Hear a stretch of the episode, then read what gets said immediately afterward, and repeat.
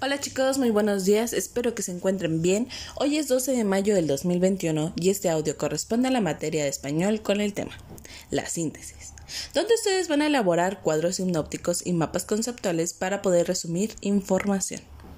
La semana pasada, el lunes pasado, empezamos trabajando con qué era la síntesis, la cual es la versión resumida de un texto, y el lector extrae información a los contenidos más importantes de tal forma que los expresa con sus palabras. ¿Vale?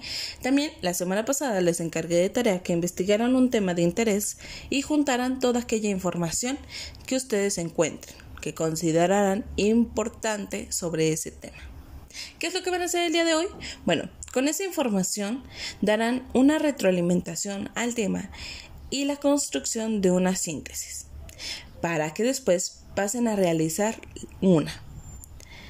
Pero además les voy a pedir que empleen una estrategia más para sintetizar información, de las cuales hemos estado trabajando el mes pasado ya sea un mapa, el resumen, eh, el que ustedes quieran trabajar.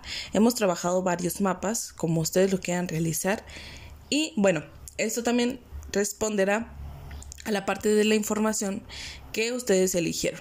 Por eso era de interés suyo, para que también a ustedes les interese hacer esta actividad y les atraiga la forma en cómo podemos resumir la información. Cualquier duda que tengan me pueden mandar mensajito para poderles yo también retroalimentar o también eh, recordarles cuáles son estos métodos de síntesis que hemos estado trabajando el mes pasado.